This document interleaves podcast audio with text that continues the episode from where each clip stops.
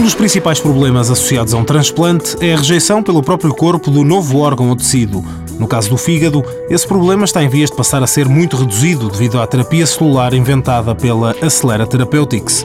Os investigadores desta startup, como é o caso de Marta Monteiro, descobriram um processo que permite modificar as células do sistema imunitário de um paciente, tornando-as imunossupressoras. Estas células têm já de si a capacidade de migrar naturalmente para o fígado e através do nosso processo, elas ganham propriedades imunossupressoras, portanto, localmente no fígado, elas vão controlar a ação do sistema imunitário, o que pode ter uma grande utilidade na prevenção uh, da rejeição de transplantes, neste caso. As células modificadas apresentam desde logo uma grande vantagem em relação aos medicamentos que existem atualmente no mercado, é que elas atuam a nível local. Vai evitar grande parte dos efeitos adversos que os atuais medicamentos têm neste momento porque os atuais medicamentos atuam a nível do organismo de uma forma generalizada. Como esta terapia tem um efeito uh, local, os pacientes não ficam sujeitos ou tão suscetíveis a infecções, ao cancro, como com os medicamentos atuais. Ao reduzir o risco de rejeição dos transplantes,